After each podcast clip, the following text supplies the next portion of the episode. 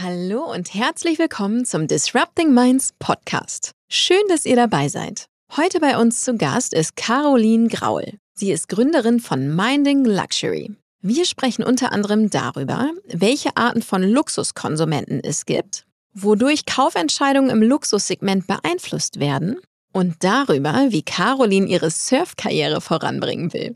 Und jetzt wünsche ich euch viel Spaß beim Zuhören. Disrupting Minds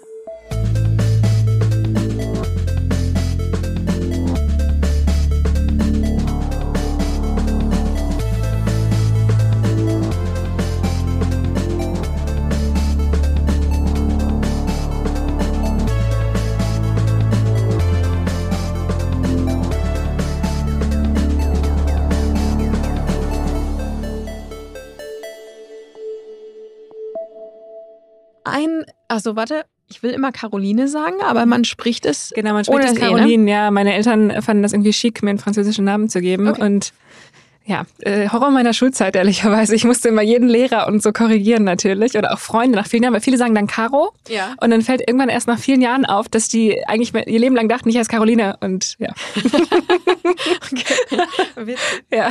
Können wir eigentlich schon drin lassen, Max? So, ey, wie heißt du denn eigentlich? du gerne. Kurzes Detail. Random Facts about me. genau. Was ich dich immer schon mal fragen wollte, wie heißt du eigentlich?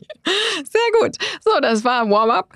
Ähm, einen wunderschönen guten Morgen, liebe Caroline. Guten Morgen, liebe Sandra. Herzlich willkommen in unserem Podcast. Vielen Dank, dass ich da sein darf. Ja, sehr, sehr gerne. Schön, dass wir beide in äh, Hamburg zu Hause sind. Somit äh, dürfen wir heute im wunderbaren OMR bzw. Podstars Studio aufnehmen. Ich war ganz gespannt, als ich reinkam. Das erste Mal, dass ich die OMR von innen sehen durfte, das Studio. Ganz cool. Ja, ja ich äh, bin auch immer sehr, sehr gerne hier.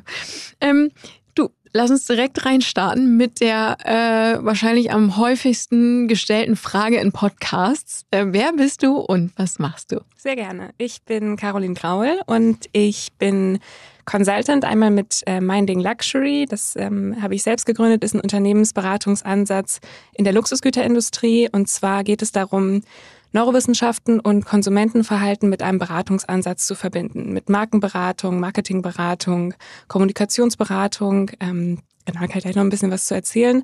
Und dann bin ich noch Senior Consultant am Neurowissenschaftlichen Institut bei Deloitte. Und dort machen wir dann Studien, Gehirnstudien und schauen, wie sich Konsumenten auf verschiedene ähm, Stimuli, wie die reagieren und verschiedene Marketingmaterialien zum Beispiel wahrnehmen.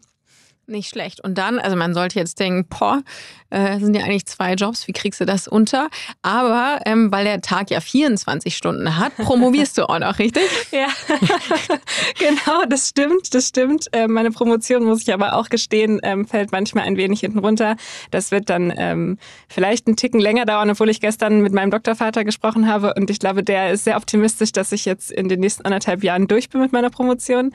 Genau, ich promoviere ähm, an der Uni Bremen als externe Promotion Promovierende zum Thema ähm, Nachhaltigkeit und Nachhaltigkeitswahrnehmung und Nachhaltigkeitspreisbereitschaft, speziell im Luxussegment. Also du siehst, es sind zwar eigentlich irgendwie drei Jobs auf einmal, aber alle drei Jobs haben was miteinander zu tun und ähm, sind miteinander verbunden, machen mir sehr viel Spaß, was es dann leichter macht. Aber ich kann jetzt auch nicht sagen, dass es besonders wenig äh, Arbeit wäre in den letzten Jahren. Ähm, aber genau, ich habe viel Spaß dran. Ah, das ist schön. Hast du noch, äh, hast du noch Freizeit oder? Hast du noch Freunde? Hast, hast du noch ein Leben? genau. Nebenbei ist sie noch äh, alleinerziehende Mutter von sechs Kindern. Nein, nein, nein, nein, nein. nein.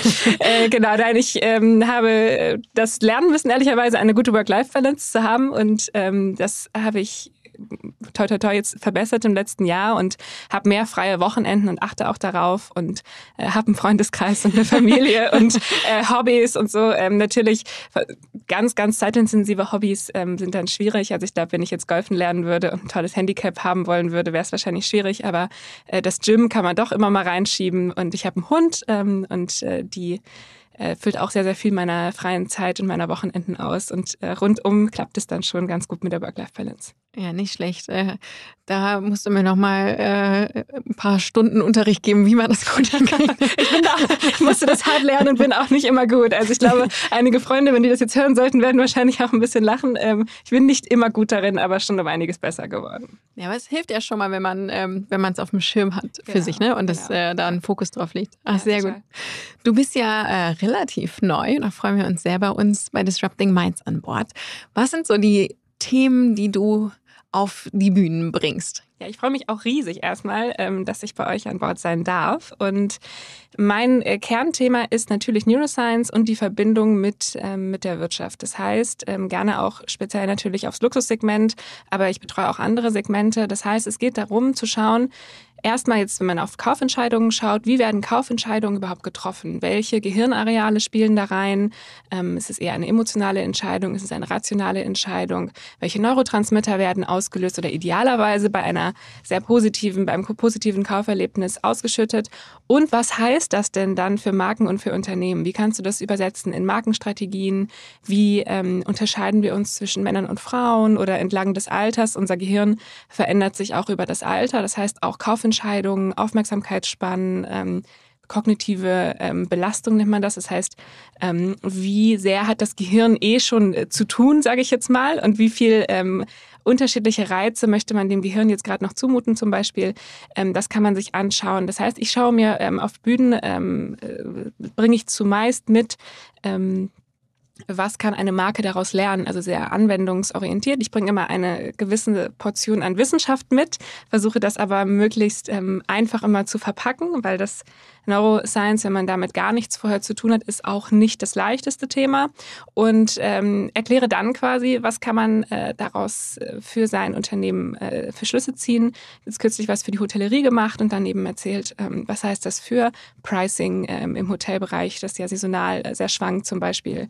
Ähm, was heißt das für die Gästeansprache vor Ort? Ähm, beschäftige mich auch viel mit dem Thema Service Excellence. Wie nehmen wir Service ganz besonders gut wahr? Was ähm, ja, macht eine gute Kauf-Experience, Customer-Experience äh, für uns aus, ähm, in der Boutique, äh, im Hotel, im Online-Point of Sale. Ich habe zum Beispiel meine Masterarbeit darüber geschrieben, ähm, der Online-Point of Sale, wie muss der eigentlich funktionieren? Wie unterscheidet der sich von dem Offline-Point of Sale? Und ähm, was mag das Gehirn gerne und was mag es nicht so gerne? Es können einmal solche Sachen sein, wie es wissen wir auch selber, kennen wir von uns, wenn so eine Website schrecklich langsam lädt, ist das furchtbar nervig und wir haben eigentlich auch schon keine Lust mehr, wenn wir etwas kaufen und äh, finden unsere Größe nicht oder finden die Farbe nicht oder es bricht immer wieder ab im Prozess natürlich. Ähm, da haben wir dann, äh, kennen wir für uns selber ähm, gerne auch eine Abbruchquote, aber habe mich eben auch damit beschäftigt, wie viele Entscheidungen sollte man zum Beispiel eigentlich einem Gehirn zumuten im Prozess und sowas. Und äh, diese ganzen Learnings bringe ich eben auch auf die Bühne und ähm, mache dann äh, Keynote-Speeches oder auch Masterclasses zum Beispiel.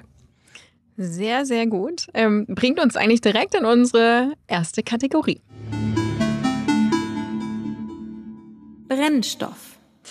Liebe Karin, was ist dein persönlicher Brennstoff? Was treibt dich um? Was treibt dich an? Was bewegt dich? Ich glaube, es ist, wenn ich so ähm, auf mein bisheriges, äh, bin noch relativ jung, auf mein bisheriges Leben schaue, äh, ich glaube, es ist ähm, Neugier und der Durst nach Wissen. Es war schon sehr, sehr lange so und äh, man hat natürlich immer Themen, für die man sich mehr interessiert, Themen, für die man sich weniger interessiert. Aber zum Beispiel bin ich zu dem gekommen, was ich heute mache mit ähm, Konsumentenentscheidungen und wie funktioniert das Gehirn eigentlich, weil ich verstehen wollte, warum entscheiden wir eigentlich, wie wir entscheiden? Warum ist das so? Ähm, man kennt von sich selber eben, dass auch zum Beispiel Kaufentscheidungen dann doch nicht so rational sind und auch nicht immer so gut rational erklärbar. Man äh, rationalisiert es dann vor sich selbst oft ein wenig, aber letztendlich wollte ich wissen, was macht das aus? Warum spricht mich eine Werbung an und warum spricht mich eine ganz andere Werbung an als vielleicht meine Freundin oder meine Mutter zum Beispiel? Und ähm, ich komme aus der Strategieberatung, das habe ich vorher gemacht im Luxusgütersegment und im Tourismussegment und davor, dass ich nicht zu weit ausschwanken, aber davor war ich ähm, auf der Industrieseite, habe bei der TUI AG gelernt, habe da ein duales Studium gemacht und ähm, hatte dann ehrlicherweise auch ein wenig Glück. Ich war zur richtigen Zeit am richtigen Ort und ähm, durfte als Chief of Staff ähm, für den Vorstand arbeiten, der bei damals, TUI genau bei TUI, ähm, der damals für ähm, Hotellerie unter anderem und für Kreuzfahrt zuständig war. Und so bin ich auch ähm, lustigerweise nach Hamburg gekommen und dann auch hängen geblieben, habe mich in die Stadt verliebt und bin hier geblieben. Und äh, zu TUI gehören ja äh, TUI Cruises und Hapag-Lloyd Cruises und durfte da eben dann viel Strategieprojekte begleiten. Und damals ähm, ging es um Positionierungsthemen und eben auch zum Beispiel, wie unterscheidet unterscheidet sich eine Europa, eine MS Europa von einer Europa 2?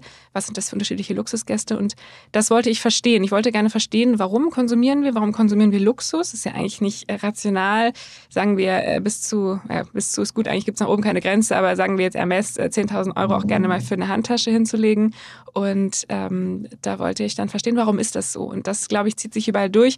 Mich treibt immer ähm, ja, das dahinter an. Und äh, das ist, glaube ich, nicht immer nur leicht für mein Umfeld. Ich möchte immer verstehen, warum ist das so.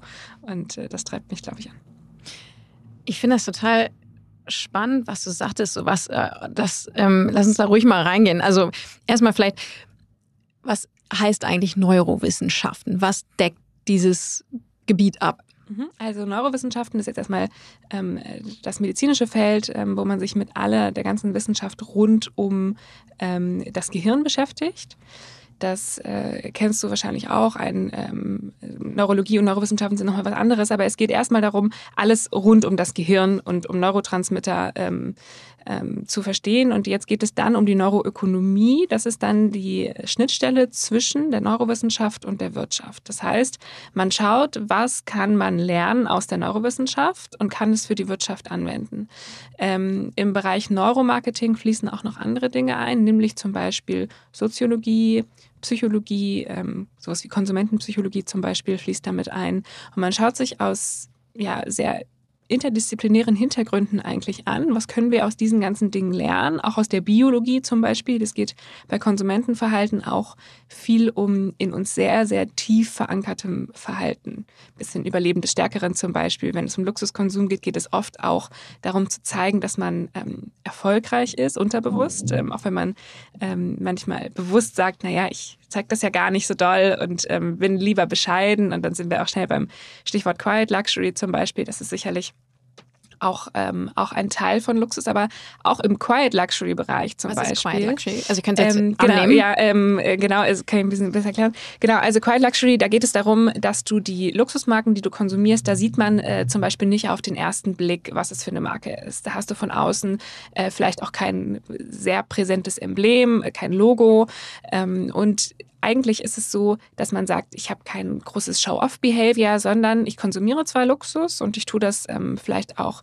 wenn mir jetzt besonders gute Qualität wichtig ist, aber ich tue das nicht nur des Luxusgüterkonsums wegen und um anderen Menschen zu zeigen, dass ich Luxus konsumiere, sondern ich tue das eher für mich ähm, und ich tue das ein wenig leiser als vielleicht jetzt jemand, wenn du äh, an manche Luxusmarken denkst, die sehr, sehr plakativ sind, ähm, wo dann der ganze Schriftzug über das gesamte T-Shirt zum Beispiel geht. Das wäre so das Gegenteil von Quiet Luxury. Und ist dafür ähm, auch ein Begriff? Nicht, dass ich ihn Laut, wüsste. Laut Lauter Luxus, auffälliger Luxus. Jetzt heißt, ab jetzt heißt das so. Genau, das haben wir jetzt so festgelegt. genau. Und ähm, letztendlich ist es aber so, worauf ich hinaus will, auch ähm, leisen Luxuskonsum siehst du eigentlich. Es ist auch ein Gruppenzugehörigkeitsgefühl. Also selbst wenn ich mir einen äh, besonders guten Kaschmirpullover kaufe oder eine Handtasche, dann können Kenner trotzdem sehen, am Strickmuster beispielsweise oder an der Form der Tasche oder am Schnitt, wenn ich mir ein Kostüm kaufe, am speziellen Schnitt, den manche Marken haben, können dann Kenner trotzdem sehen, ach guck mal, das ist von der Marke und dann ist es doch eben wieder ein Gruppenzugehörigkeitsfaktor, nur die Gruppe ist viel kleiner und viel spitzer. Nur worauf ich äh, hinaus will, ist, diese Gruppenzugehörigkeit spielt eben doch immer eine große Rolle. Äh, das ist einfach evolutionsbiologisch auch so in uns verankert, weil wir doch ein wenig äh, unterbewusst äh, zeigen möchten, ich habe es dann doch ein bisschen geschafft und äh, das wird natürlich gerne auch mit Reichtum einfach in Verbindung gebracht im Kopf und das, ähm, da kommt man dann so ein bisschen in die Fortpflanzungslogik auch rein. Wer stärker ist und mehr konsumieren kann, ähm, ist dann auch ein besserer Partner, wenn wir uns ähm, um die Fortpflanzungsthemen Gedanken machen, wie es in uns verankert ist quasi. Ah, interessant.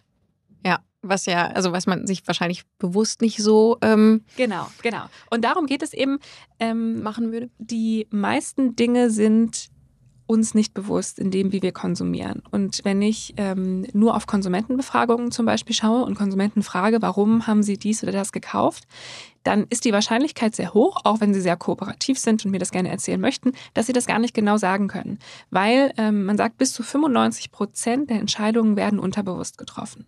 Und nur 5 Prozent werden aktiv von uns getroffen. Das muss auch ein bisschen so sein, ähm, weil wir, wenn du mal auf deinen Tagesablauf schaust, ganz, ganz viele Entscheidungen jeden Tag treffen. Und wenn das alles aktiv wäre und so viel Gehirnenergie verbrauchen würde, würden wir das gar nicht schaffen. Das heißt, ähm, das Gehirn schaltet sehr, sehr viel auf Autopilot sozusagen. Und deswegen haben wir auch sowas wie Lieblingsmarken oder einen bestimmten Schnitt bei T-Shirts oder bei Blusen oder was auch immer, dass du weißt, ah, da greife ich morgens hin und du hast eine Entscheidung weniger schon mal getroffen oder eine, äh, sagen wir, eine Gewohnheitsentscheidung getroffen. Und deswegen sind wir schnell in Gewohnheiten und ähm, Genau, und äh, deswegen äh, ist es so, dass die Neurowissenschaften und Neuromarketing da sehr, sehr viel Sinn machen, weil man sich eben anguckt, was passiert unter der Oberfläche, unter was sind diese 95 Prozent. Und wenn man das eben versteht und da einen tieferen Blick reinhaben kann, kann man seine Marketingstrategien, seine Konsumentenansprachestrategien, ähm, seine Kampagnen eben dementsprechend auch verändern und unser Unterbewusstes noch mehr ansprechen und triggern. Okay. Was kann man, kann man ähm, Luxuskonsumenten irgendwie klassifizieren oder kategorisieren? Du hast ja gerade schon von, ähm, also das eine hieß Quiet. Quiet Luxury. Danke, Quiet Luxury. Dann haben wir jetzt neu ins Leben gerufen Laut. genau, das ist die zweite Kategorie, die es ab heute gibt. die Leute mit den, mit den großen, großen genau. Brands. Ja. Also ich bin manchmal überrascht, wie groß Brands ja. auch auf den Sachen sein können. Ich habe ja. das Gefühl, jetzt bin ich natürlich nicht im Thema so wie du, aber es gibt so ein paar Marken, die waren früher relativ leise und auf einmal, so vor, weiß nicht, vor fünf oder zehn Jahren, also jetzt nur mein Gefühl, waren die auf einmal so Bam, in your face, so von oben bis unten über das ganze Shirt oder den Rücken oder so. Ähm, aber kann man, kannst du das irgendwie kann man das kategorisieren, klassifizieren? Gibt es die Leute, die, ein, die ganz viel Geld haben und ähm, machen das eher irgendwie quiet und subtiler? Gibt es die, die gar nicht so viel, also ich weiß gar nicht, ob man es an, an Vermögen hängen muss, aber gibt wahrscheinlich die, die aus ganz anderen Gründen gewisse Brands brauchen. Kann man das irgendwie einordnen? Mhm. Also man kann verschieden segmentieren und aus der Neuroperspektive ähm, oder aus der äh, Perspektive des Neuromarketings schauen wir uns an, was sind implizite Bedürfnisse von Konsumenten und wie kann man die dann segmentieren. Das heißt, zum Beispiel eine Gruppe könnte statusorientiert sein. Das sind dann die, mit dem, du sagtest gerade Bam in your face, das sind die. Okay. so, die das äh, sehr, äh, sehr, sehr laut, ähm, ähm, laut ja, kommunizieren, was sie tragen. Das hat, wenn du ähm, so ein bisschen auf internationale Märkte schaust, auch viel mit äh, kulturellem Hintergrund zu tun. Wie wächst man auf? Wie ist die Gesellschaft, in der man aufwächst? Ähm, Luxuskonsum zwischen Westeuropa, Osteuropa und dann aber auch wieder China ähm, zum Beispiel als Beispielmarkt unterscheidet sich ähm, sehr, sehr stark. Und ähm, die Marken, die du eben ansprachst, die sich verändert haben, ich beobachte das auch und natürlich machen wir uns auch unsere Gedanken, warum ist das so? Ähm, ein Erklärungsansatz wäre sicherlich ähm, der lautere Luxuskonsum.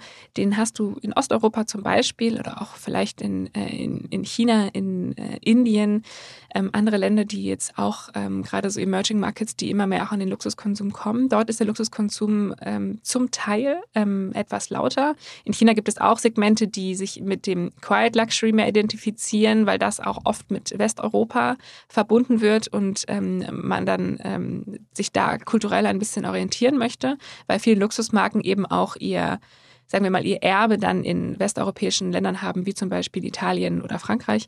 Und ähm, damit das so ein bisschen einhergeht. Was ich aber eigentlich sagen will, ist, du kannst segmentieren und ähm, kannst es einmal über Länder übergreifend machen. Wenn du dir da jetzt einfach, das ist natürlich eine sehr, sehr grobe Segmentierung. Jedes Land ist auch in sich wieder sehr heterogen. Es ist nicht ein Land und das konsumiert so und dann das andere Land konsumiert so. Aber auch da siehst du schon Unterschiede. Und dann, ähm, was wir eben tun, ist anhand von Bedürfnisstrukturen zu segmentieren. Das funktioniert so dass wir mit einem ähm, einer gewissen Größe eines, eines Samples, eines Probandensamples reingehen und wir machen mit denen psychografische Tests. Und die müssen dann ähm, unter Zeitdruck ähm, immer wieder Fragen beantworten und dann können wir die psychografisch am Ende einordnen. Und dann schauen wir uns deren Luxuskonsum an und schauen uns zum Beispiel an von einer Bestandsmarke, was ähm, haben die eigentlich äh, zum Beispiel, sagen wir jetzt mal, ähm, für Produkte von dieser Marke, was konsumieren die für Produkte. Und dann kannst du ganz gut korrelieren, ähm, welche Interessen haben die und was haben die, was sind die für für Typen in sich. Und dann kannst du die ganz gut einordnen. Jetzt kann der eine statusorientierter sein, der andere ähm, ist vielleicht ein wenig ähm, qualitätsorientierter. Ich habe jetzt gerade ähm, einige Interviews durchgeführt mit Luxuskonsumenten. Ähm, das Sample war so gestellt, dass die Leute mindestens 250.000 Euro brutto Haushaltseinkommen im Jahr haben mussten. Also, ähm, weil du das vorhin sagtest, die hatten alle ganz gut Geld, die da gesessen haben. Und ähm, mit denen habe ich viel über das Thema Nachhaltigkeit gesprochen. Und in diesem Sample gab es meilenweite Unterschiede, wie wichtig ihnen das Thema Nachhaltigkeit war. Und ähm, was auch sehr interessant war, ich darf jetzt äh, nicht zu viel erzählen, weil das ähm, in meine Promotion reinfließt und irgendwann will ich das ja auch mal veröffentlichen, aber ein bisschen was kann ich dazu auf jeden Fall erzählen.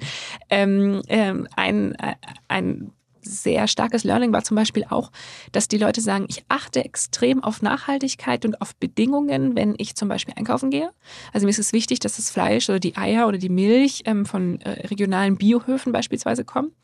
Wenn ich aber eine Lederhandtasche kaufe, dann ist mir eigentlich, und das war ein äh, relativ großer Teil dieses Samples, der gesagt hat, es ist mir eigentlich relativ egal, wie diese, äh, dieses ähm, Tier aufgewachsen ist. Und ich gehe einfach davon aus, dass wohl, weil ich so viel Geld für das Luxusgut bezahle, die Marke das vernünftig machen wird. Wenn du dann aber ein bisschen nachfragst und sagst, wie viele nachhaltige Luxusmarken kennen sie denn? Ähm, dann wird es schon weniger. Jetzt können wir alle immer in uns gehen und überlegen, wie viele nachhaltige Luxusmarken kennen wir denn? Ähm, und wie oft gehen wir davon aus, aufgrund des hohen Preises, dass Nachhaltigkeit wohl mhm. irgendwie ähm, berücksichtigt sein wird und das wahrscheinlich, ähm, gibt ja viele Dimensionen von Nachhaltigkeit, ähm, dass alles richtig laufen wird. Und wenn du dann aber eben auf die Einzelprodukte zu sprechen kommst und sagst, ja, und wie ist es denn mit dem Leder? Und ähm, dann kommen ganz schöne ähm, so Selbstrationalisierungsthemen äh, zustande, was ich vorhin schon sagte, wo wir hinterher dann unser Verhalten ein wenig rationalisieren. Und die Leute dann viel sagen, naja, Leder ist ja ein Abfallprodukt, wenn Fleisch gegessen wird. Und ich gehe eben davon aus, dass dann die ganze Kuh verwertet ist, weil das Fleisch ja auch gegessen wurde. Ob wir in einem so äh, komplexen Produktionsprozess heute wirklich davon ausgehen können, dass äh, für jede Lederhandtasche das Fleisch Fleisch auch äh, konsumiert wurde und das sehr, ähm, ist so ein bisschen fraglich, ehrlicherweise, glaube ich. Und ähm, genau, das war sehr spannend. Und äh, ja, es gibt deutliche Unterschiede zwischen Luxuskonsumenten und ähm, das kann man eigentlich nicht am Einkommen festmachen, ähm, sondern eher vielleicht noch an der ähm, sozioökonomischen äh, Zugehörigkeit und äh, sicherlich auch sehr, sehr viel an psychografischen Themen.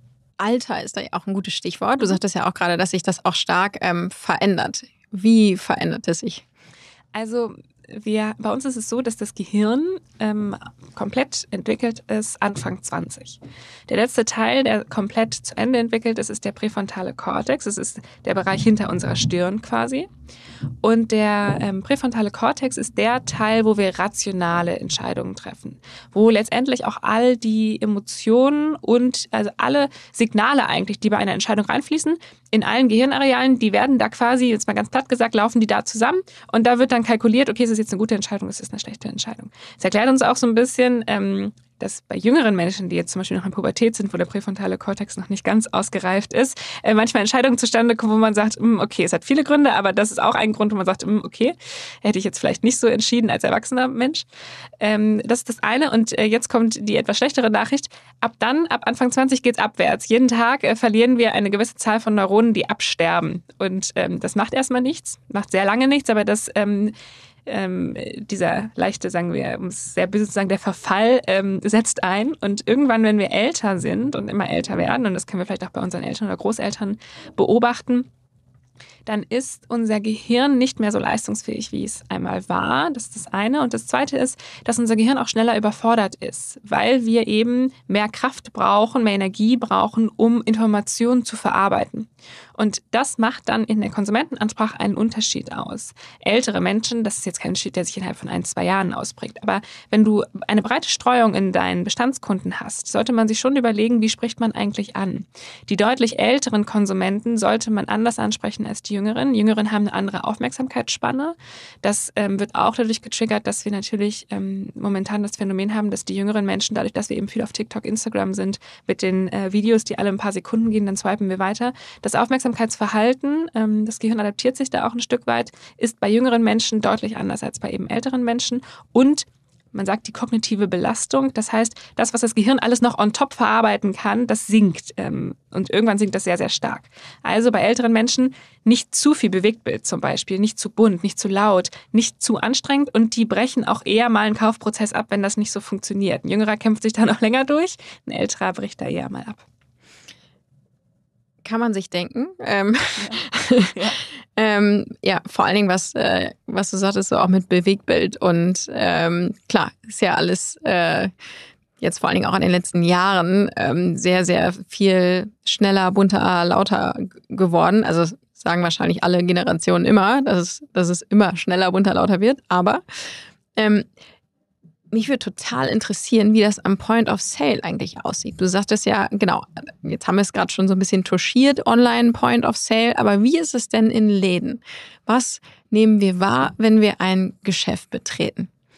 Also das ist sehr verschieden. Ähm, da machen wir ähm, auch äh, Studien zu bei Deloitte zum Beispiel, machen wir Point-of-Sale-Studien, wo wir Leute dann mit einem EEG, nennt man das. Das ist äh, manchmal, war man schon beim Arzt und kennt das, das ist wie so ein Helm sieht das eigentlich aus, mit Elektroden, das bekommt man auf den Kopf gesetzt. Und damit kann man die Gehirnaktivität beziehungsweise die elektrische Aktivität im Gehirn messen an verschiedenen Arealen. Und dann werden die Menschen mit Eye-Tracking äh, parallel verkabelt und man schaut, wo guckt der Mensch hin und was passiert dabei im Gehirn. Und äh, daran, anhand dessen kann man dann eben sehen, ist es schlau, dass der Point of Sale so aufgebaut ist, wie er aufgebaut ist? Wie geht der Mensch eigentlich? Wo schaut er hin? Nimmt der am Anfang, wenn da links ein Fernseher hängt, diesen Screen wahr? Nein, meistens nicht, weil du dich erstmal im Raum orientierst.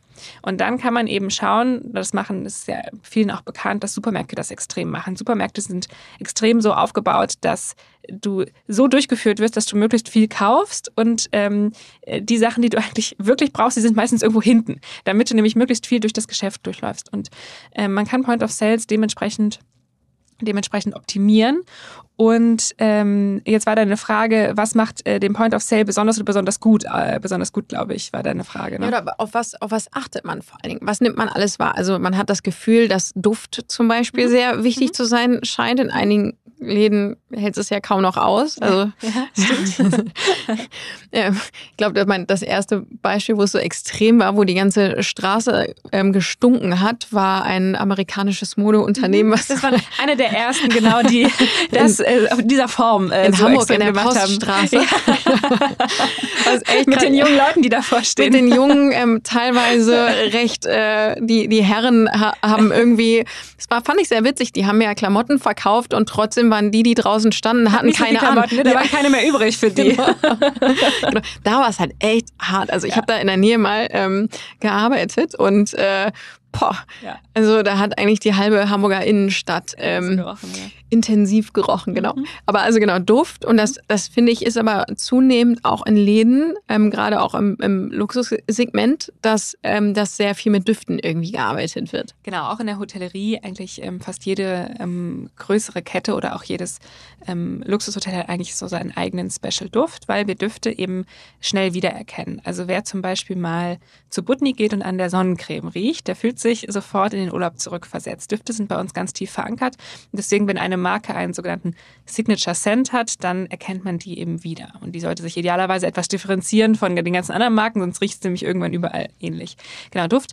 Ähm, Licht ist ein großes Thema. Belicht, ähm, Beleuchtung, wie sich Beleuchtung auf die Kaufentscheidung auch auswirkt, gibt es einige Studien.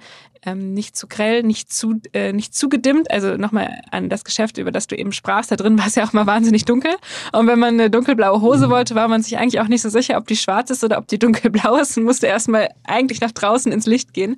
Genau, ähm, die haben das aber eben auch unter anderem getestet. Licht macht sehr viel aus. Dann der Service am Point of Sale macht sehr, sehr viel aus. Ähm, wie sehr sind die Mitarbeiter am Point of Sale Markenbotschafter? Wie sehr interessieren und identifizieren sie sich mit der Marke? Wie gut kennen sie das Produktportfolio? Jetzt könnte man sagen, gut, das ist im Luxussegment ja wohl ein Hygienefaktor. Vielleicht hast du die Erfahrung auch schon einmal gemacht, dass das heute nicht mehr unbedingt der Fall ist, was die Kaufexperience dann eben ein ganzes Stück schlechter macht.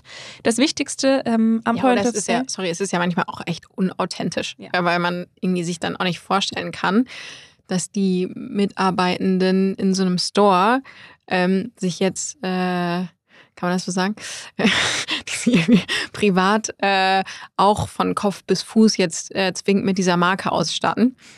Genau, also ich glaube, man muss da differenzieren, wie wichtig ist es, äh, dass sich die Dame oder der Herr, der dort arbeitet, das selber leisten kann. Aber wichtig ist vor allem, dass sie eine Passion für das Produkt haben. Und das ist sicherlich nicht leicht, auch für jedes Unternehmen, seine eigenen Mitarbeitenden, die sich zu einem großen Teil die Produkte wahrscheinlich nicht selbst leisten können, trotz Corporate-Rabatten. Also wenn du jetzt irgendwie im Segment arbeitest, wo eine Handtasche ab 5000 Euro anfängt, äh, glaube ich auch nicht, dass äh, die Mehrheit der operativen Mitarbeiter sich das leisten kann.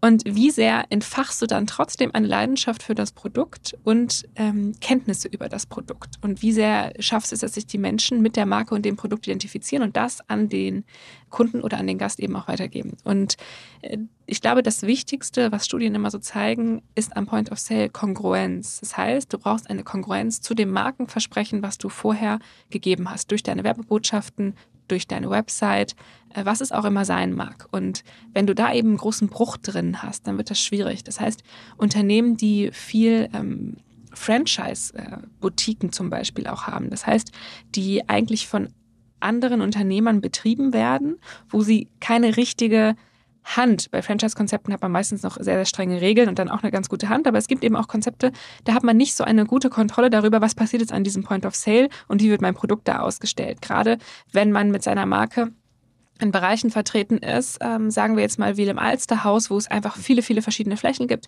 viele verschiedene Marken gibt und die Mitarbeitende ähm, im Alsterhaus ist jetzt natürlich dann nicht der Brand Ambassador für eine spezielle Marke, sondern für viele verschiedene Marken. Und dann dieses Markenversprechen am Point of Sale trotzdem rüberzubekommen, ähm, das ist extrem wichtig, aber überhaupt nicht so leicht. Und ein anderer Punkt am Point of Sale ist auch, nicht zu überladen. Ähm, das sieht man ja oft auch in sehr hochwertigen Boutiquen, hängen die, hängen die Teile mal ein wenig auseinander und ähm, es ist alles so ein bisschen mehr auf der weiten Fläche, manchmal sogar fast schon ein wenig steril anmutend, könnte man sagen. Äh, wichtig ist es einfach, das nicht zu überladen und ähm, dem Gehirn die Zeit zu geben, Dinge wahrzunehmen, weil per se sind wir erstmal ein wenig überfordert von der Verarbeitung, wenn wir in eine Boutique reinkommen und wir kennen die nicht und waren da vorher noch nie. Und alle Informationen sind auf einmal neu von uns, für uns. Also gut, jetzt sehen manche Boutiquen überall gleich aus und wir haben wahrscheinlich ein gewisses Grundgefühl dafür, aber trotzdem erstmal ist alles neu.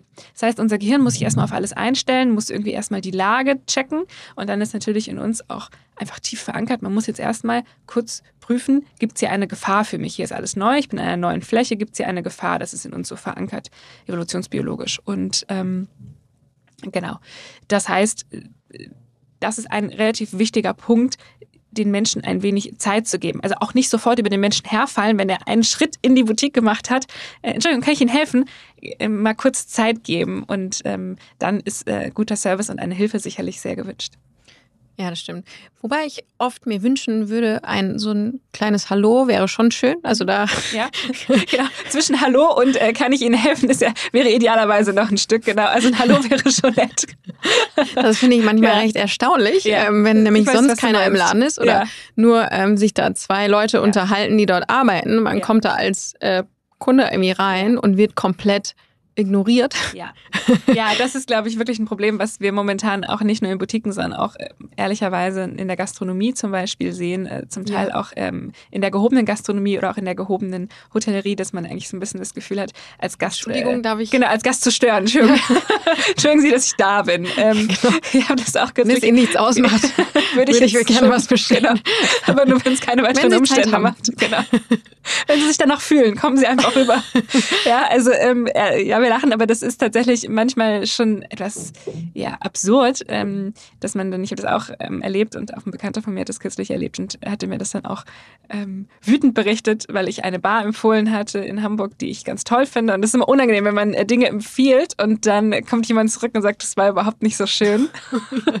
und ich weiß auch nicht, äh, wie die inhaltliche, also wie jetzt wie die Drink Experience war, weil äh, soweit kam derjenige gar nicht, weil er eben sagte, er wurde einfach nicht bedient, während sich zwei der dort ähm, Angestellten, äh, angestellten Servicekräfte über den letzten Mallorca-Urlaub unterhielten und das über eine gewisse Zeit und gewissen Zeitraum. Und er saß da aber alleine ähm, oder in Begleitung, aber zumindest war es jetzt auch keine überfüllte, überfüllte Situation, wo man das nicht hätte schaffen können. Und die beiden machten aber auch gar keine Anstalten, jetzt mal rüberzukommen und eine Bestellung aufzunehmen. Und ähm, dann war derjenige auch sehr enttäuscht und ich musste ähm, noch ein wenig kämpfen und sagen, ja, aber sonst ist es da immer ganz toll. war mir dann unangenehm. Ja. Nachher verraten, welche war das.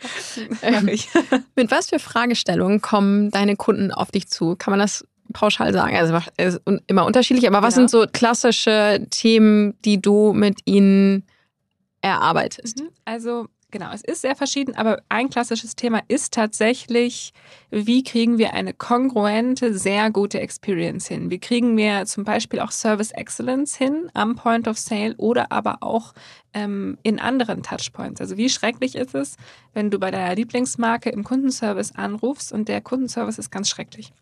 Dann hast du automatisch, das ist so wie gerade dieses Bar-Beispiel, was ich gebracht habe, man möchte eigentlich sich selbst bestätigen. Das ähm, zeigen eben auch Studien, Gehirnstudien, dass man eigentlich ähm, seine Erwartungen gerne bestätigt haben möchte. Und wenn dieser Erwartungsbruch herrscht, dann wird es nicht so gut im Gehirn. Dann werden ähm, Areale aktiv, die wir eigentlich gar nicht aktiv haben wollen in der Kaufentscheidung.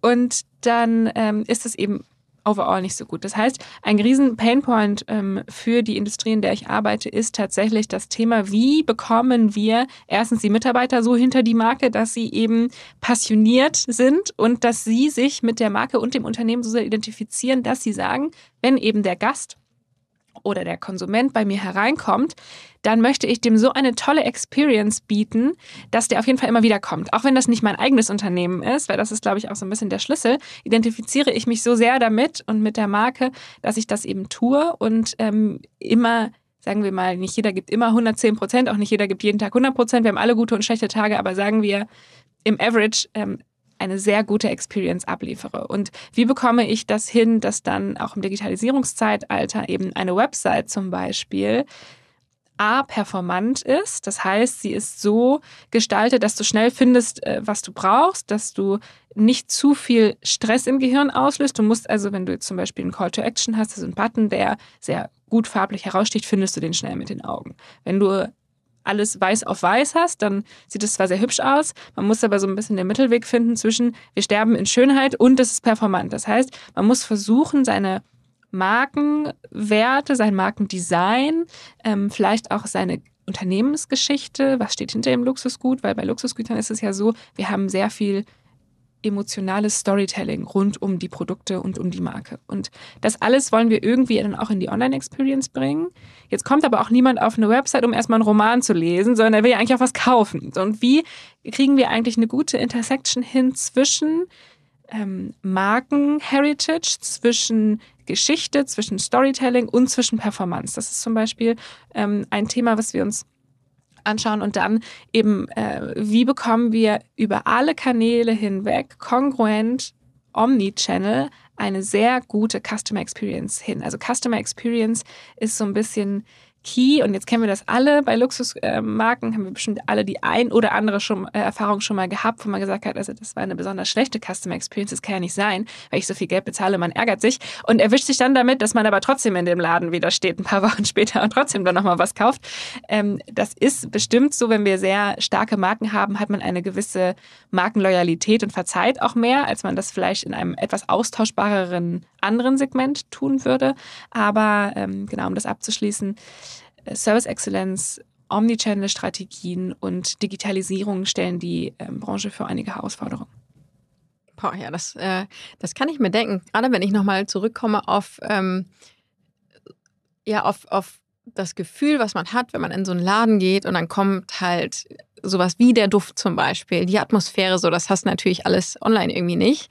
Ähm, und dann äh, in der Tat ähm, stelle ich mir die Herausforderung sehr groß, das dann da die Brücke irgendwie zu schlagen, weil ähm, jetzt könnte man zwar annehmen, dass man gewisse Güter für einen bestimmten Preis auch gerne im Laden stationär kauft und nicht online, aber alle natürlich auch nicht. Und ähm, ja, das, äh, das stelle ich mir wirklich sehr herausfordernd vor.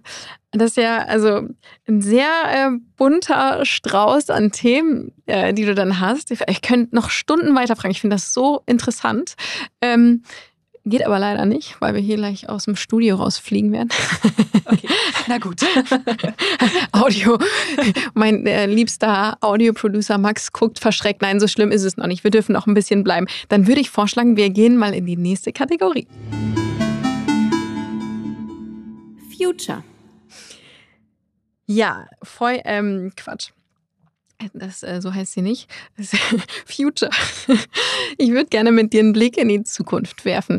Manchmal auch als Parkbankfrage bezeichnet, wenn du dir vorstellst, du bist jetzt dort, ist bei dir noch sehr, sehr, sehr lange, bist du sehr, sehr alt. Äh, toi, toi, toi. ähm, hoffentlich glücklich und zufrieden auf einer Parkbank sitzt und zurückblickst. Was sind so die großen Themen, die du persönlich vor der Brust hast? Also kann das kann ähm, berufliche Entwicklung sein, das kann was sein, wo du sagst, so in dieses, keine Ahnung, auch vielleicht auch wissenschaftlich in so ein Thema will ich reingehen. Es kann aber auch äh, gerne privat sein, also was du, was du magst.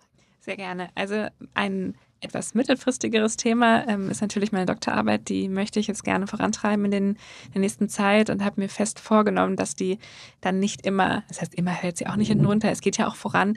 Aber natürlich ist es so, da bin ich eben auch nur ein Mensch. Nach zwei Jobs bin ich am Wochenende manchmal A auch platt und B habe ich dann auch das Bedürfnis natürlich, all die Dinge nachzuholen, für die ich vielleicht in der Woche keine Zeit hatte und habe vor allem keine Lust, äh, mich jetzt wieder an den Schreibtisch zu setzen und was für die Doktorarbeit zu tun. Das heißt, ich würde gerne äh, versuchen, jetzt im nächsten Jahr so um zu priorisieren oder mich das so zu gestalten, dass ich da ein bisschen mehr Zeit und Muße auch für habe. Weil in diese Themen musst du dich richtig reindenken und auch die Zeit dafür haben. Und die Erfahrung ist einfach auch, wenn du da mal einen Tag reingesteckt hast, dann bist du so im Thema und dann vergehen wieder zwei Wochen und dann musst du einfach ein ganzes Stück weiter hinten wieder anfangen, als wenn du kontinuierlich dazu kommst, an sowas zu arbeiten. Und das würde ich gerne machen.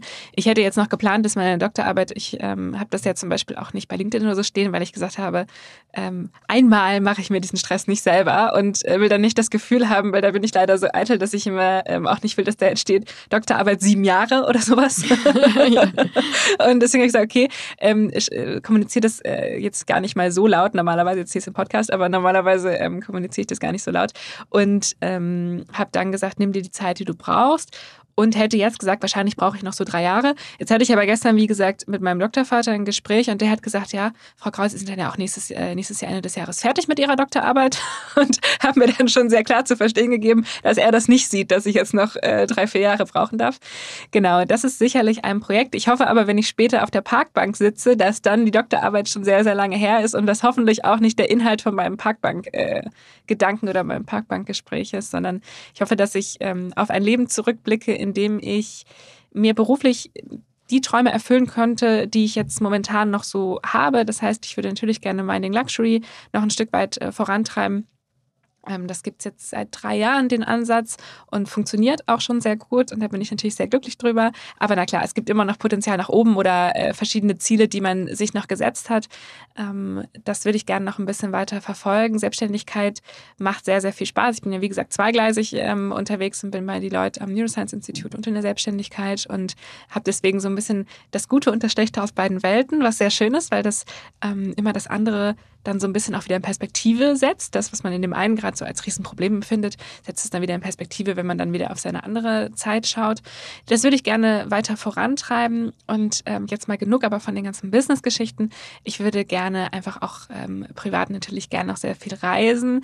Ich habe mir vorgenommen, ich würde gerne besser surfen lernen und zwar Wellenreiten. Ich surfe ganz schrecklich. Es ist wirklich furchtbar. Ich finde es sehr schwierig zu lernen, weil es natürlich immer sehr viel mit ähm, wie ist der Wind, äh, wie ist das Wetter, wie hoch steht der Wasserspiegel. Es hängt einfach von sehr, sehr vielen Faktoren ab, nicht nur von Talent, was mir offensichtlich nicht gegeben ist in diesem Bereich. Glaube ich ähm, überhaupt nicht.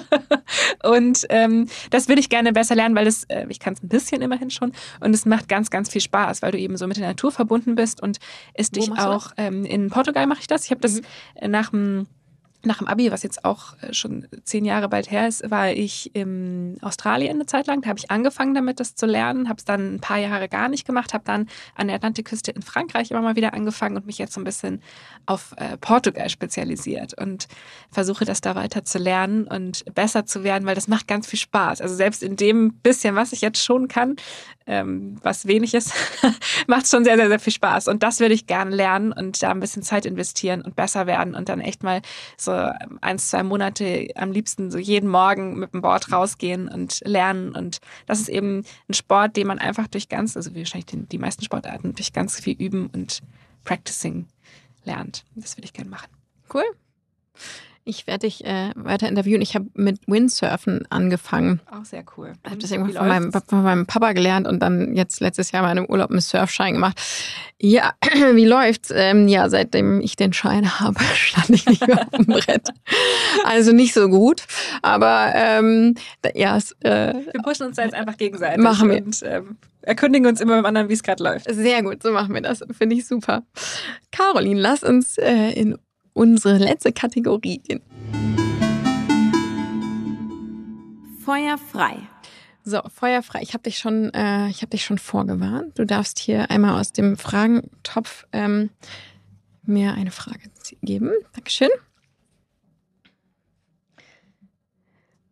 Oh, das ist eine schwierige Frage, finde ich ehrlich gesagt. oh nein. ähm, womit bist du mal richtig überrascht worden?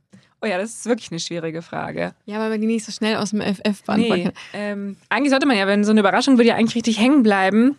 Mm. Tja, ich kann jetzt eher sagen, was habe ich nicht kommen sehen in der letzten Zeit. Und das war ähm, sicherlich die Pandemie in den letzten Jahren habe ich in dem Ausmaße nicht kommen sehen. Ähm, klar, das, ich glaube, das geht uns fast allen so. Gut, ein paar gibt es, die jetzt auch gerade hinterher sagen, ja, das war mir irgendwie alles klar. Mir war das auf gar keinen Fall klar. Und was mich wirklich überrascht hat, war dann war es der zweite oder dritte Lockdown, das weiß ich nicht mehr genau, aber der Lockdown, der so vom Herbst bis ins Frühjahr des nächsten Jahres ging, wo man dann äh, alle paar Wochen, ähm, also man hat ja eigentlich dauerhaft damals vor Nachrichten gesessen und gehofft, dass sie jetzt sagen, dass es irgendwie so und so, wie auch immer, vorangeht. Und äh, dann ging das aber immer nicht voran. Dann habe ich gesagt, ja, aber das können die ja nicht machen. Habe ich ja gesagt, also kam dann die Wirtschaftswissenschaftlerin auch ein bisschen in mir durch, habe ich gesagt, gut, aber auf keinen Fall für die deutsche Wirtschaft werden wir jetzt nochmal in einen so langen, das war auch nicht der erste, das der zweite, dritte Lockdown, nochmal lange in den Lockdown gehen und dann gerade auch die Wintermonate und so. Und dann waren das aber bestimmt noch, was weiß ich nicht mehr, vier, fünf, sechs Monate. Und das hat mich wirklich, hätte ich so überhaupt nicht kommen sehen und fand ich auch eine sehr, sehr schwierige Zeit über den Winter. Ähm, ich habe natürlich dann, wie wir alle, sehr, sehr viel im Homeoffice gearbeitet und ähm, habe mich damals für eine Wohnung ohne Balkon entschieden, als ich äh, da eingezogen bin. Nicht, weil ich Balkone doof finde, sondern weil die Hamburger Mietlage natürlich auch nicht die einfachste ist. Und als ich damals gekommen bin, habe ich gesagt, naja, ich wohne sehr alsternah. Das macht doch alles überhaupt nichts. Du bist wahrscheinlich eh nie zu Hause. Ja, haha. Äh, und äh, bist ganz viel immer draußen. Und dann gehst du eben an der Alster laufen. Ich gehe sehr gern laufen. Du, glaube ich, auch, habe ich gehört. Du machst das noch in viel, viel größeren Strecken, in längeren Strecken als ich. Meinst du, ja Peanuts dagegen? Also länger als zehn Kilometer laufe ich nicht. Und, äh, ja, aber das ist ja schon, also. Nein, das ist sehr wohlwollend. Frag mal, sehr wohlwollend, frag dass du mal, das wer sagst. alles zehn Kilometer läuft. Sind gar nicht so viele. Ja, sehr wohlwollend, dass du das sagst. Aber ich glaube, ein äh, Marathon, so wie du ihn machst, kann man damit dann doch nicht ganz vergleichen. Ich trainiere auch deutlich weniger als du. Aber habe eben damals gedacht, naja, so viel bist eh nicht zu Hause. Und ja, Schnitt zu, ich saß dann äh, in meiner äh, kleinen 50 Quadratmeter Wohnung äh, sehr, sehr viel über sechs Monate zu Hause. Und das hat mich äh, sehr ja, überrascht und auch bewegt, natürlich wie uns aber auch alle. Ja, das, äh, ja. Da hat, glaube ich, auch jeder seine Geschichte zu, zu erzählen. Ne? Also natürlich die Pandemie als solche, aber auch ähm, dass es so lange ging, dass man überhaupt in so einer Situation ist, die man äh, nicht, nicht kannte. Total, das, ähm, total. das stimmt. Aber jetzt gebe ich dir die äh, schwere, unangenehme Frage mal zurück. Oh Gott. was, verdammt. Was hat dich denn überrascht? Ähm, ich hatte befürchtet, dass du das jetzt fragst. Ähm, mich hat, äh, mich hat tatsächlich, also das, ich greife jetzt das Thema Marathon auf, ähm, mich hat total überrascht, dass ich in der Lage bin, einen Marathon zu laufen. Also ist jetzt keine Überraschung, die so von extern kam. Es ist eher was, was durch Zufall mal ähm, als Idee bei einem Mittagessen entstanden ist und ich immer gedacht habe, so, boah, ich meine, das ist ja total verrückt und ähm, habe dann aber, ich auch spontan bin und wenn ich mir was vornehme, mache ich das dann auch und habe dann echt so spontan aus so einer Mittagsessenslaune, ich gebe zu, vielleicht hatte ich auch ein halbes Glas Weißwein, ähm, gesagt, okay, das mache ich jetzt und habe das dann, habe mir in der gleichen Woche ein Buch gekauft, mich angemeldet und habe es ähm, gemacht und war selber überrascht, was man eigentlich auch, ähm, was der Körper so leisten kann. Also wenn man ihn natürlich auch dahin trainiert. Aber das war, ähm, das ist eher so, weil das jetzt für mich so ein sportliches Dauerthema geworden ist, ähm, fand ja war einfach überraschend, äh, für mich selber so eine Selbsterkenntnis, was man, was man hinkriegen kann und ähm, dass der Körper, vielen Dank an dieser Stelle, ähm, das auch so mitmacht.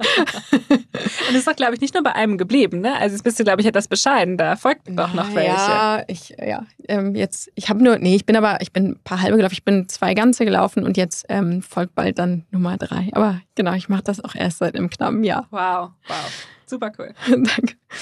So, ähm, Wofür bist du in deinem Freundeskreis bekannt? Müsste man jetzt wahrscheinlich eher meine Freunde fragen. Guter Punkt. ähm, okay, nächste Frage. ich versuche das jetzt aber äh, wiederzugeben. Also ich denke, ich bin äh, für Zuverlässigkeit bekannt ähm, und Verlässlichkeit wahrscheinlich, aber leider auch, das muss ich offen sagen, für ein bisschen fürs zu spät kommen. Okay. Ich bin immer die Letzte am Tisch. Ich habe so diese klassischen zehn Minuten und die kriege ich auch nicht raus. Das ärgert mich auch. Caroline Versuche war super pünktlich heute. Also wir sind im akademischen Viertel geblieben. genau, das akademische Viertel, mit dem arbeite ich. ich heute habe ich das Gott sei Dank nicht ausgenutzt, aber ich nutze das äh, doch im Beruflichen weniger als im Privaten, was dann ja auch eigentlich nicht für mich spricht, weil man ja sagen kann, aha, äh, im Beruflichen geht es ja anscheinend auch.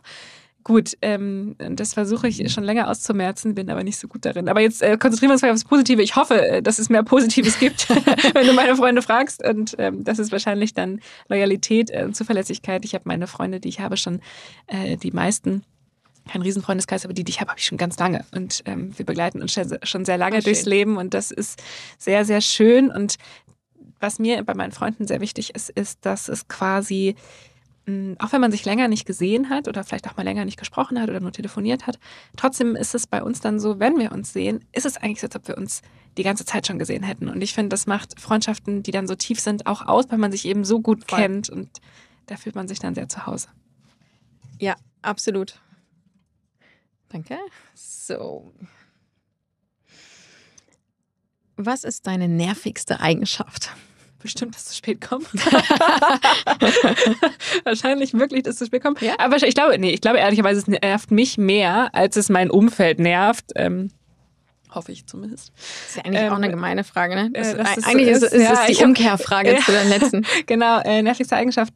Ja, und ansonsten habe ich vorhin schon mal gesagt, ich will halt immer verstehen, warum Dinge so sind, wie sie sind. Und ich glaube oder befürchte, dass es für mein Umfeld manchmal auch ein bisschen anstrengend sein kann, wenn ich dann eben doch nochmal eine Rückfrage stelle oder was genau verstehen will. Ähm, und ich habe einen sehr hohen Anspruch auch an die Dinge. Und ich befürchte, jetzt kommt schon das dritte raus. Ich bin das gar nicht so angenehm mit mir anscheinend.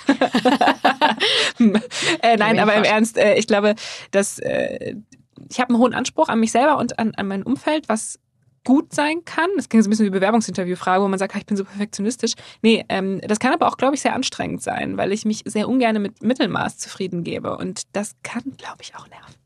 Okay. Habe ich noch nicht, äh, habe ich noch nicht erlebt. Okay. Aber äh, ich verstehe total, was du meinst. Ähm, was raubt dir am meisten Energie? Mhm. Gute Frage. Ähm, äh, mir raubt am meisten Energie, wenn Dinge nicht so strukturiert sind. Ich bin ein sehr strukturierter Mensch und brauche das auch für mich. Auch um eben meine vielen Bälle, die ich so in der Luft halte, nicht fallen zu lassen, brauche ich das und ähm, mache dann abends auch lieber noch mal eine halbe Stunde länger, in der ich noch mal so ein bisschen Struktur in den nächsten Tag reinbringe. Und das macht mich dann nervös, wenn das nicht so ist.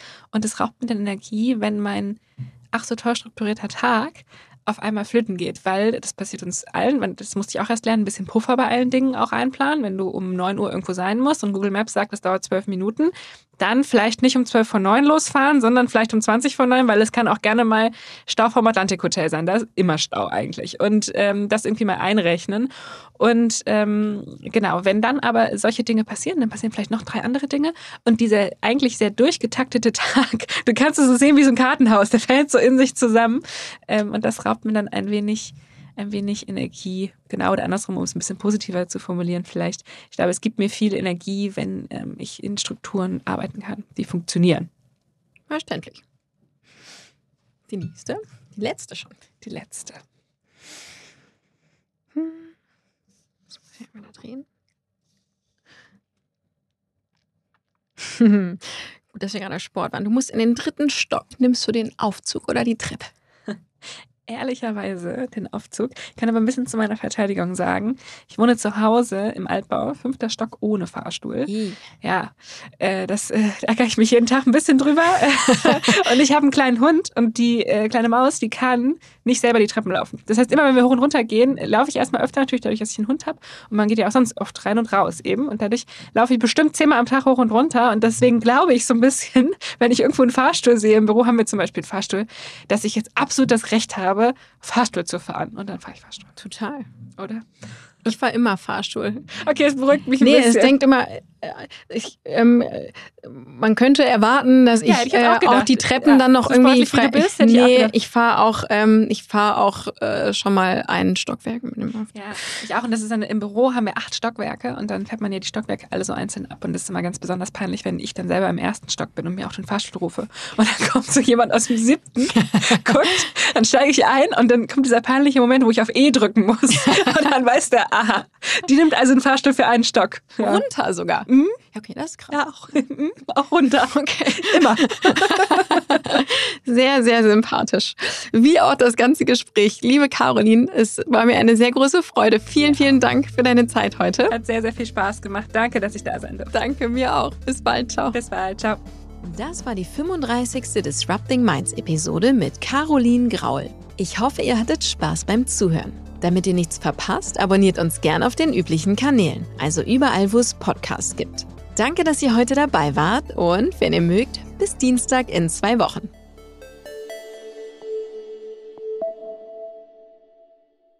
Dieser Podcast wird produziert von Podstars bei OMR.